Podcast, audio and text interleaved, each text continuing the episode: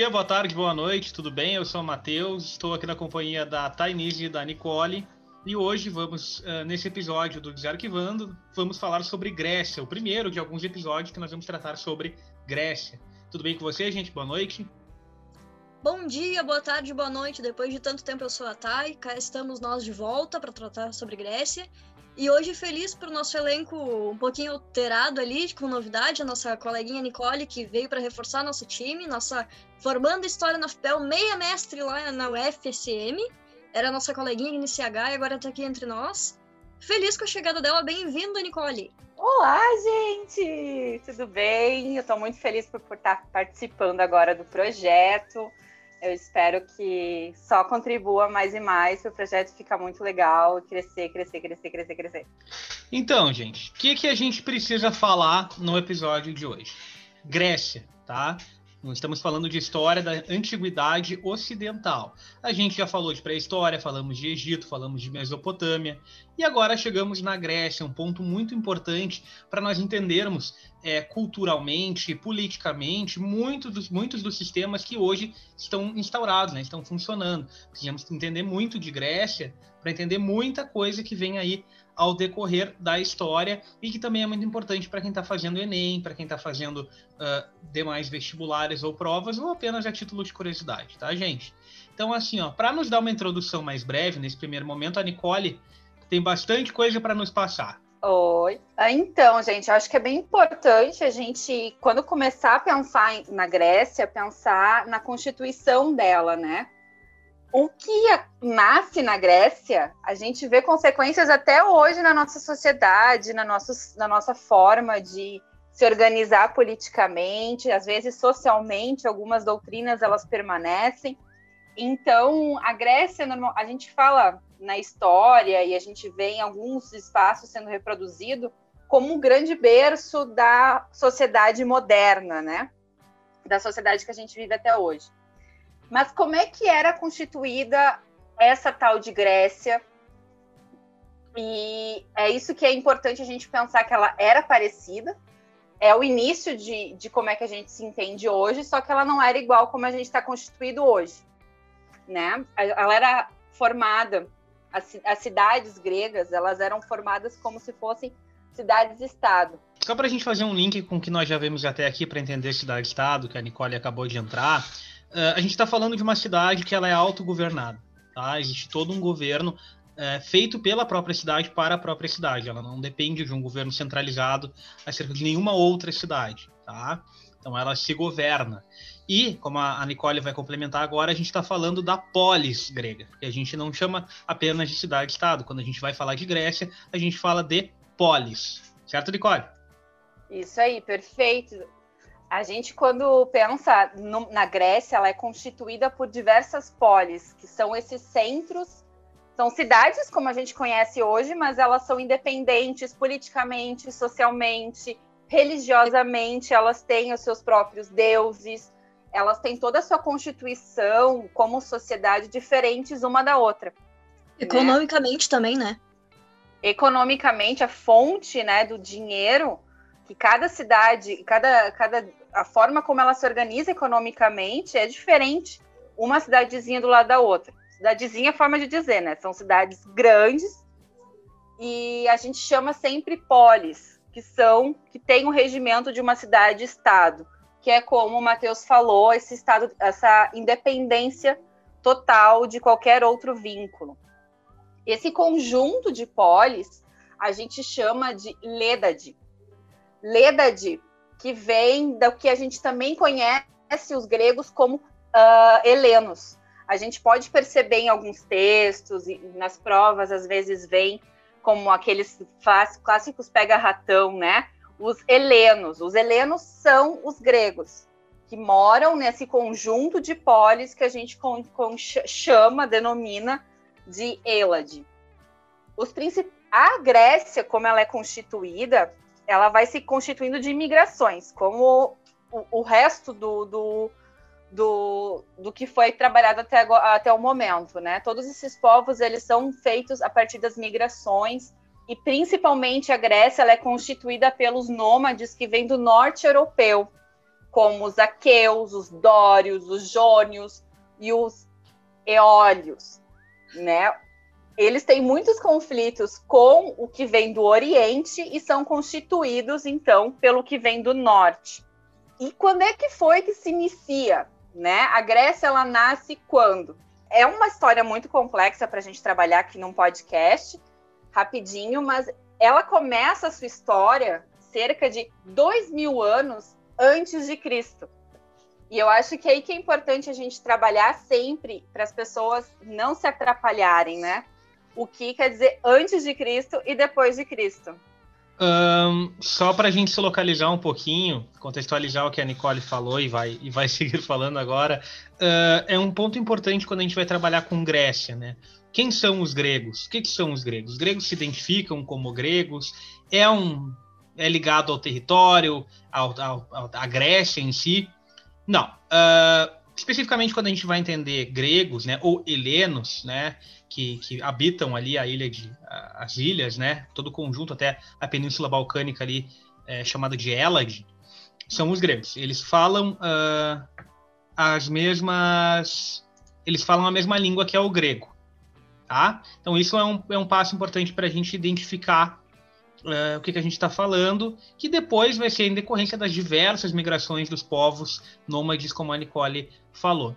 Outra coisa também importante para a gente entender o desenvolvimento grego é a questão do povo cretense, né, que vem da ilha de Creta, que fica ao sul ali da Península Balcânica, que também faz parte não só é, politicamente, é, também questão de estrutura de construções, né, de, de palácios, de organização social e econômica e política, como vem lá é, da, de Creta, também tem a questão é, religiosa. É, todo mundo provavelmente já deve ter escutado falar na história é, do Minotauro, do labirinto do Minotauro, né? Isso vem da questão de gregos que eram capturados em questão de disputas e tudo mais por cretenses e levados para dentro do palácio de Creta, né? Que, lá na cidade de Knossos, que é a cidade central do, da, da ilha cretense. Então lá uh, uh, esses gregos eram mortos dentro dos palácios, que eram organizações, construções, edificações completamente novas. Então elas são passadas, né, no imaginário como labirintos, né? Como criaturas, com criaturas mitológicas. Isso é bem interessante. Mas é só um gancho. Agora a gente já pode já pode seguir. Acho interessante esses ganchos, né, para a gente compreender como a a Grécia, ela não é só aquele pequeno centro que a gente vê sempre nos filmes reproduzidos, né? Ela vai para mais, ela tem ilhas, ela tem toda, ela toda uma constituição que compõe essas diversas polis que depois se juntam e hoje a gente chama a Grécia, mas são as Grécias, né? Totalmente diferentes uma das outras. Mas falando da, do que a gente conhece, do que sempre chega para a gente como Grécia, eu vou falar um pouco das duas principais polis, que é Atenas e a Esparta, né? Que são umas cidades muito conhecidas até atualmente porque a gente vê no cinema, a gente vê em série, a gente vê em diversos a, a, a produção cinematográfica ela produz muito a partir das, da, dessas duas polis, né? E ultimamente a gente tem muito, a gente está vendo muito a, a, referência com Esparta, né? Com os videozinhos do Leônidas dos, dos seus 300 contra os 30 mil persas. Né? Então, no início desse estabelecimento dessa polis, o poder ele era concentrado na mão de poucos, né? Dessas diversas polis são as primeiros os, os, primeiros migrantes, esses nômades que vão chegando e vão se, se, se situando, e ali eles vão constituindo seus pequenos poderes, né? Com a e, e, aquele povinho vai crescendo, e vai crescendo, e vai surgindo comerciantes, vai surgindo proprietários de outras terras, vão se desenvolvendo. E as pessoas começam a reivindicar, né? Elas também querem participar das questões decisivas daquele, daquela polis, daquele grupo que mora junto, que vive junto, né? E aí que nasce a, as primeiras reivindicações do que a gente hoje conhece como a democracia, né? A exigência de poder participar ativamente das decisões, não apenas a partir de uma pessoa que chegou primeiro e que decide, e os outros têm que acatar. Então, aí que em Atenas, em 510 antes de Cristo, novamente, antes de Cristo, tudo isso acontece antes do nascimento de Cristo. O aristocrata, que é um, dos chefões desses esses primeiros que chegam, o Clístenes, ele é, pertence a essa velha política de que eles, os, os, os que primeiro chegaram, os, os que têm mais terreno mandam, ele incentiva umas revoltas populares, ele começa a se envolver nessa questão de que todo mundo tem que participar da, da política dentro de Atenas. E aí que essa organização, isso vai, vai eclodindo diversos conflitos. Sim, as pessoas se revoltam na Grécia, não é só atualmente. E esses não é de conflitos hoje, né? e essas revoltas não é de hoje, né? E isso é muito interessante a gente ver esses gregos também como seres reivindicatórios, eles, eles exigem coisas.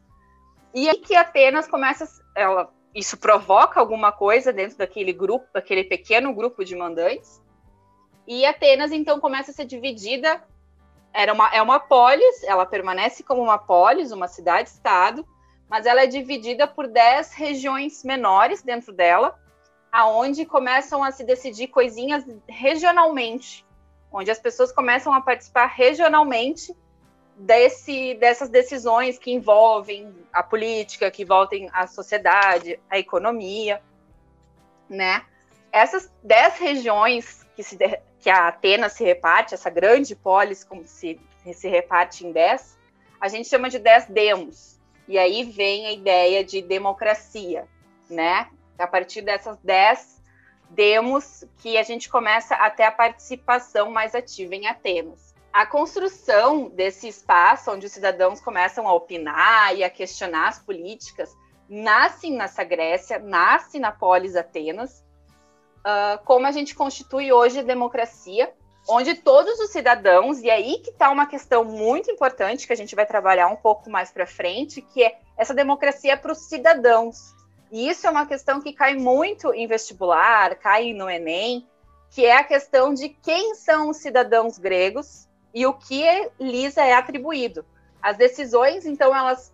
Isso a gente vai trabalhar um pouquinho mais para frente, até a gente. Primeiro, a gente tem que compreender o que essa democracia se constitui. Essa, essa democracia que ela é instalada, uh, essas decisões elas começam a, a serem tomadas diretamente, é uma democracia direta, né? o que diferencia da democracia que a gente vive hoje. Hoje a gente vota por um representante, a gente vive hoje numa democracia representativa. Nessa Grécia, nessa Atena de, mil, ah, de 510 a.C., é uma democracia direta. Eu quero uma coisa, eu vou lá na Assembleia do Povo e falo. E eu exijo que isso seja feito, seja o que for. Então, se eu quero ficar aberto até mais tarde, se eu sou um comerciante, ou se então tem muito muitos moribundos na frente do, do, meu estabelecimento, enfim, eu vou direto na Assembleia e eu que falo, ela é direta, né? E isso é bem importante a gente situar essa diferença dessas democracias, que apesar de, de, de defenderem a participação de todos os cidadãos, tem essas diferenças para atualmente. E o Clístenes, ele começa a implementar diversas outras políticas, né, que que garantem o estabelecimento dessa democracia. Então, ele é meio que um presidente que ele começa a dar outras diretrizes para que essa democracia ela se estabeleça. E aí é uma outra questão que vem atualmente sendo muito puxada, que é o ostracismo, o crime do ostracismo. O crime do ostracismo que o Clístenes ele estabelece na, na, na Atenas é aquela ameaça, é, o, é um crime que leva a um exílio de 10 anos de Atenas, e ele, e ele se constitui pela ameaça de qualquer forma à, à democracia. Se você é contra, se você ameaça, se você começa a tirar, dar ordens, enfim, qualquer coisa que ameace ao regime democrático instalado é o crime de ostracismo. E hoje a gente vê sendo repetido o ostracismo o tempo inteiro na mídia, e ele é se constitui até hoje essa palavra ainda se constitui como uma ameaça ao regime democrático. Mas daí a gente começa, tá, ok. A democracia é esse regime onde todo mundo participa, mas quem é esse todo mundo? Quem é que pode realmente participar dessa democracia? Ok, os cidadãos atenienses.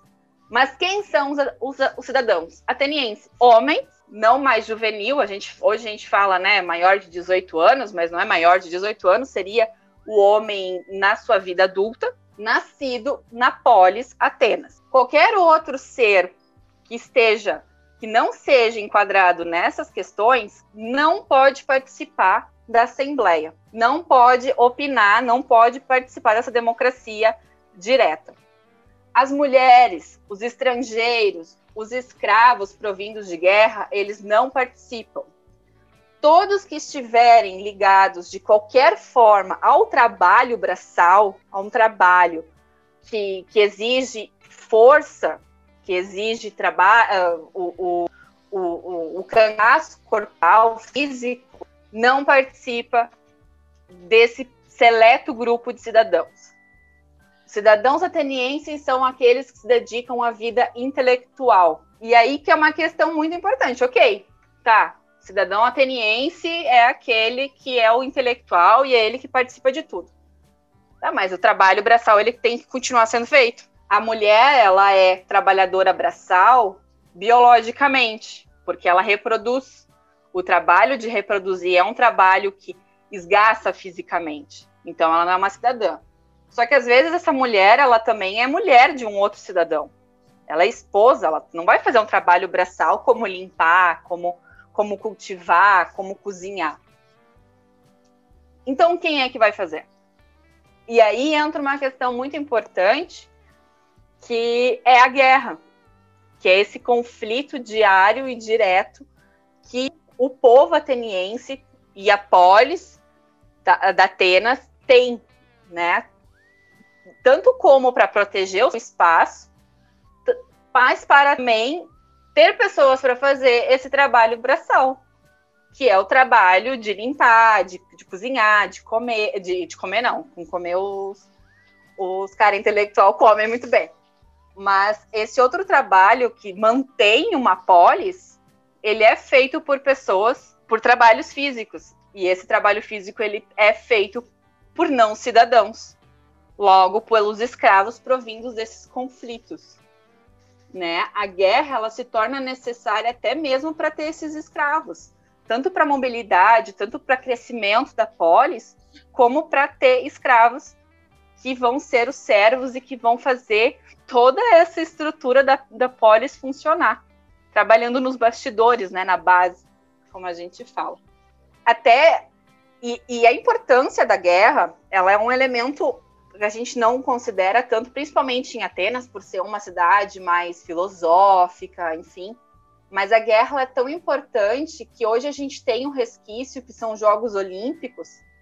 Mas os Jogos Olímpicos, hoje a gente trabalha como um esporte, mas os Jogos Olímpicos na Grécia, ele tem como um objetivo também tu poder exibir os teus melhores. Exibir o teu cara mais forte, exibir o teu cara mais, mais rápido, o mais o que, que faz, que lança coisas mais para mais longe, o que domina com mais força. Era o momento onde se parava todos os conflitos, vocês verem como é importante o, o, momento dos Jogos Olímpicos. Era o momento de tu parar tudo, aonde todo mundo ia para Atenas, na, a, a, a, principal demo, e ali eles ficavam se exibindo, né? se exibindo não, eles faziam jogos. Mas era essa outra forma de tu mostrar como tu tinha bons atletas para a guerra também, né? Era uma forma de também amedrontar sem querer amedrontar, entendeu? Tu ganhar os Jogos Olímpicos era tu mostrar também que, ó, os caras mais fortes estão no meu time, né? Nós no, temos os mais minha... preparados, né? Nós temos os mais preparados, exatamente. Olha, eu, então, eu não quero briga, mas se tiver, eu tô a melhor. Gente tá bem. A questão do militarismo lá era muito forte também, né? Surgiu de lá, tipo, uma herança muito forte que vem desde aquela época, porque lá era assim, ó, os caras eram bons de, de questão de guerra ali. E já pegando esse gancho sobre a questão da guerra, já vamos entrar então na outra grande polis grega, que é Esparta. Esparta, por sua vez, é bem diferente em muitos aspectos de Atenas. Tá? Esparta é uma região dominada pelos, pelos dórios, tá? Ela fica mais ou menos ali quando a gente vai olhar o mapa da Grécia Antiga no sudeste do Peloponeso, tá? e ela é constituída por uma população que tinha como base o domínio, né? a pilhagem, a, a, a, conquista de outros povos e regiões. A gente está falando de uma região ali em que ela, ao mesmo tempo que ela tem terras férteis, onde era plantado, como a gente estava conversando, uh, é, uma, é, uma, é um solo rico em. É um solo fértil, onde é possível é, plantar oliva, plantar azeitona, né? Plantar vinho, é, uva para fazer vinhos uva, e, e cereais, né? Isso, exatamente. Então, assim, ó, uh, essa região ao mesmo tempo que ela é assim, ela também é muito montanhosa e de difícil acesso. Né? Então, como é que funciona mais ou menos a sociedade espartana? Que é uma sociedade por natureza de guerreiros, tá? É uma sociedade que ela não é governada pelo povo, ela é governada por poucos representantes e que eram esses representantes eles eram geralmente escolhidos por idade, tá? Existia um, conselho, um conselho é, de, de, idosos, né, de anciãos, que era a, a a Jerúsia, se eu não me engano, onde que significa numa tradução mais ou mal e porca assim, é como se fosse um conselho de idosos. É um, é um grupo de pessoas de mais idade, que são aquelas pessoas que têm mais experiência, né? E que comandam, é, junto com os dois reis de Esparta, tá? Aquela sociedade ali. Como quem são os dois reis de Esparta? Por tradição, seriam os guerreiros mais fortes e respeitados das duas famílias mais respeitadas de Esparta. Tá? Então, Esparta seria, teria dois reis e um conselho de anciãos. Como é que funcionava é, o cidadão espartano? Como é que ele é um cidadão digno para Esparta? Né? Nesse caso, ele teria que ser um guerreiro, correto? Isso a gente está falando da, da parte masculina, né? Porque a parte das mulheres na sociedade grega é bem parecida com o que a Nicole falou, né? Sempre mais ou menos na mesma linha, tá? E o que muda é a questão da vida intelectual para, para, para a sociedade masculina ali em Atenas, muda para os guerreiros em Esparta, tá?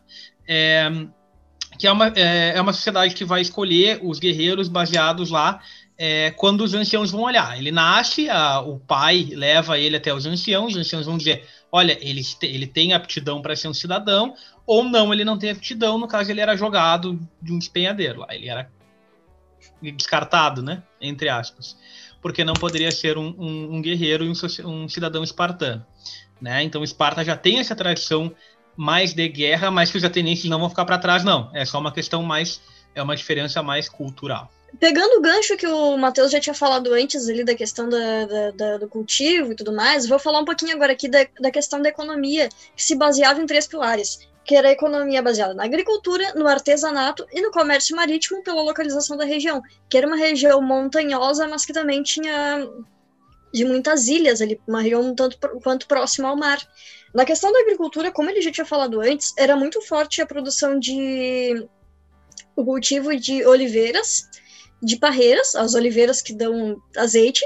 Ali nas oliveiras saía a oliva que dava origem ao azeite, nas parreiras as uvas, e aí e também tinha a questão do comércio de cereais. E aí vinha a questão do artesanato. E também tinha a pecuária, onde eles criavam cabras e ovelhas, que não era muito fácil porque era uma região montanhosa, então não era tão fácil também criar animais, mas em algumas localidades era possível.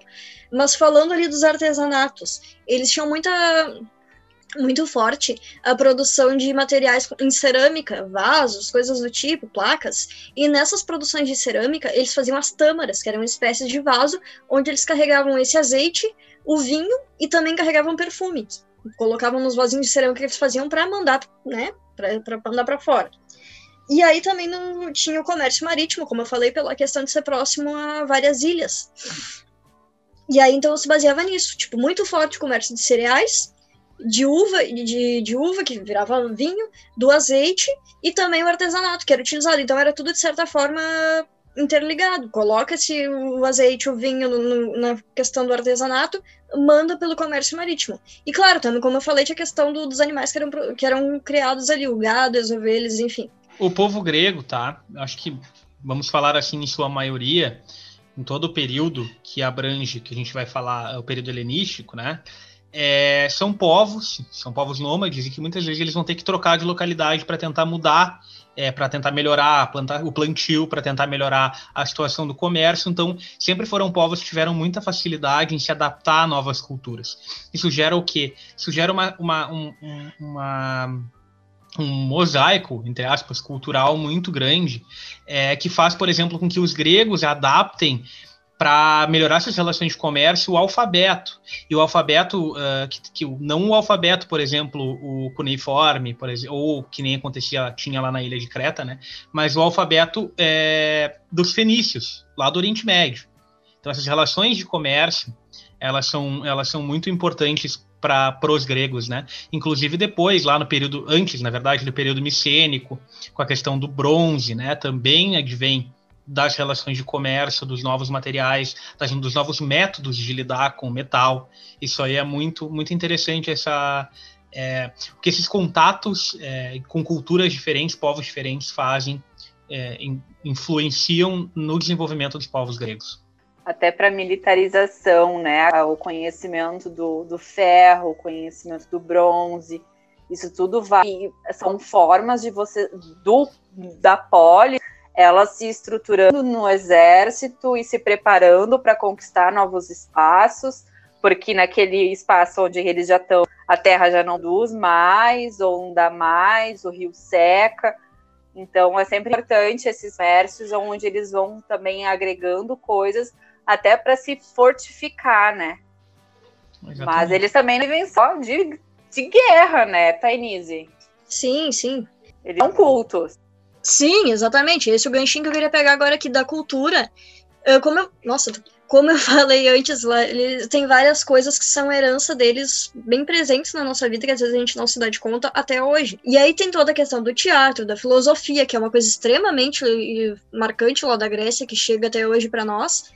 Uh, filosofia, teatro, esculturas, tudo mais. E aí, falando um pouquinho deles, o teatro, de início, eles tinham o intuito ele era utilizado com a finalidade de trazer questões religiosas. Daqui a pouco a gente vai chegar na religião também. Mas depois ele começou a virar uma forma de expressão cultural para questionar as interações sociais, o, a situação política também. Eles usavam isso como uma forma de protesto. Deixou de ser só para culto, culto de deuses, mas ele se tornou também uma utilidade de, de protesto, de, de questões políticas, de utilizar isso como uma, uma ferramenta de protesto. Na filosofia, como eu falei, a gente tem muitos nomes que são conhecidíssimos até hoje na filosofia, que é a questão do, do Sócrates, do Platão, do Aristóteles. E o que, que eles questionavam, o que, que, que, eles debatiam naquela época na filosofia? A questão do, do público e do privado, da existência humana, da natureza do homem, da justiça social, entre tantos outros diálogos e debates que até hoje chegam para nós. Eles também tinham o, o hábito, a cultura, como eu falei, eles faziam muito artesanato. Uma das coisas que eles faziam muito bem, que era utilizada por eles, eram as esculturas. Essas esculturas eles utilizavam para ornamentar ambientes também, mas eram conhecidas por como objeto de oferecimento de não, não de adoração, mas de uma certa forma um presente para os deuses. Eles costumavam utilizar essas esculturas para colocar de, em homenagem aos deuses. Aí a gente pode pegar também o ganchinho para falar de religião. Que eles eram, como a gente já falou nos outros podcasts sobre outras culturas, eles eram politeístas. O que, que quer dizer politeístas? Eles cultuam vários deuses, poli, poli de muitos, teístas de, de deuses, né? Porque Theo, Deus ali, politeístas e tal. Eles tinham uma, a, a questão da mitologia, que é algo que chega muito forte pra gente quando a gente fala em Grécia hoje, mitologia grega. A gente vê em muito filme, muito seriado, em várias coisas. A gente, eu acho que o Matheus, a Nicole, a gente tinha falado antes de mitologia, de usar os filmes. Tem muito filme de mitologia grega, tem a Mulher Maravilha, tem vários outros nomes até que são bem mais conhecidos. E o que, que eles faziam? Eles cultuavam, vários deuses, que era Atenas, Afrodite, e aí era a deusa da beleza, a deusa da sabedoria, o Zeus, que era o deus de todos os deuses, e enfim, de tudo que um pouquinho eles tinham um deus. Mas o que quer dizer? Só que eles tinham uma certa diferenciação entre o público mais rico e o público mais carente. O pessoal que era, que tinha, que era mais carente, que era mais o povão ali, que não era tão bem abastado, eles tinham o cultivo de cultuar rituais da natureza porque eles acreditavam que fazendo esses sacrifícios eles iam ter resposta dos pedidos deles de forma mais rápida. Ou seja, estou bem necessitado aqui, a galera que estava passando fome mesmo, que tinha necessidades, olha, eu preciso disso para agora, então eu quero fazer essa oferenda aqui porque eu acredito que vai, que eu vou ter um, uma resposta mais rápida.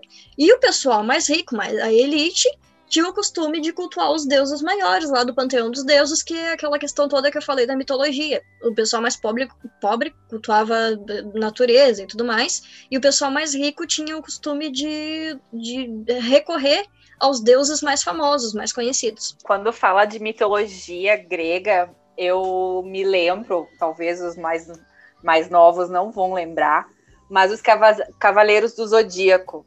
Eu acho que é uma maneira muito engraçada, divertida de tu assistir e tu decora os deuses. Até hoje, quando eu trabalho com Grécia, eu fico tipo a Zeus, tá? Zeus é quem?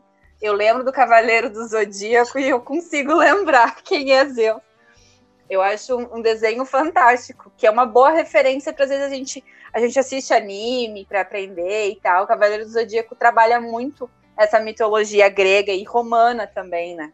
Sim. Então, pessoal, nesse primeiro episódio vamos parando por aqui. E para a gente já aproveitar o gancho para os próximos episódios agora, o próximo ainda sobre Grécia, para a gente conversar um pouquinho mais aí sobre as guerras, né, as grandes guerras que envolvem a Grécia, a guerra do Peloponeso, as guerras médicas, para a gente entender até a questão dos 300 de Esparta, da onde veio, né? E tudo mais. E também vamos dar uma conversada no próximo sobre é, filmes e quadrinhos, agora que a gente já falou alguns hoje, para entender um pouco de Grécia, que é bem legal também, e podermos continuar então a nossa conversa. Lembrando sempre que, antes de nos despedirmos, segue a gente lá nas redes sociais, tá? Segue a gente no Twitter, no Facebook, no Instagram. É tudo desarquivando, procura ali, desarquivando que vai ser fácil de encontrar, tá? Lembrando também que nós temos uma assinatura no PicPay, nós temos três tipos diferentes de assinatura para quem quiser nos ajudar, tá? É bem em conta para ajudar o, o, o programa a se manter, para a gente poder seguir produzindo conteúdo, tá? Pois é um projeto que não tem fins lucrativos, mas, querendo ou não, gera custos para que a gente possa levar o conteúdo cada vez mais até quem está interessado. Então tá, gente? Uma boa noite, cuidem-se e Vamos passar então agora para a Tainise. Uh, agradecer a participação dos colegas aqui. Uh, dizer que foi muito legal retomar nossas gravações depois desse tempo que a gente ficou sem. A gente gosta muito de gravar. E lembrar sempre de seguir todo mundo está nos escutando, sigam os cuidados com a pandemia, o momento é complicado, é grave, é sério, se cuidem direitinho, façam esse esforço de, de, de se manter seguros e manter quem está próximo de vocês também. Uh, como o Nascente já falou ali, todas as redes é Desarquivando, mas não esqueçam do nosso canal no YouTube, que é Desarquivando Histórias, se puderem se inscrever lá pra gente e ativar as notificações, de vez em quando a gente tá postando lá. E quem puder também tá escutando, passa para um amiguinho, para um coleguinha e não pudesse fazer esse favor, porque a intenção é levar conhecimento adiante. Quanto mais a gente conhecer isso, mais a gente fica feliz. Então é isso, uma boa noite, até o próximo episódio. Acompanhe a gente lá nas redes que a gente está sempre tentando atualizar. Da minha parte é isso. Boa noite, se cuidem, bons estudos. Nicole, contigo, encerramento.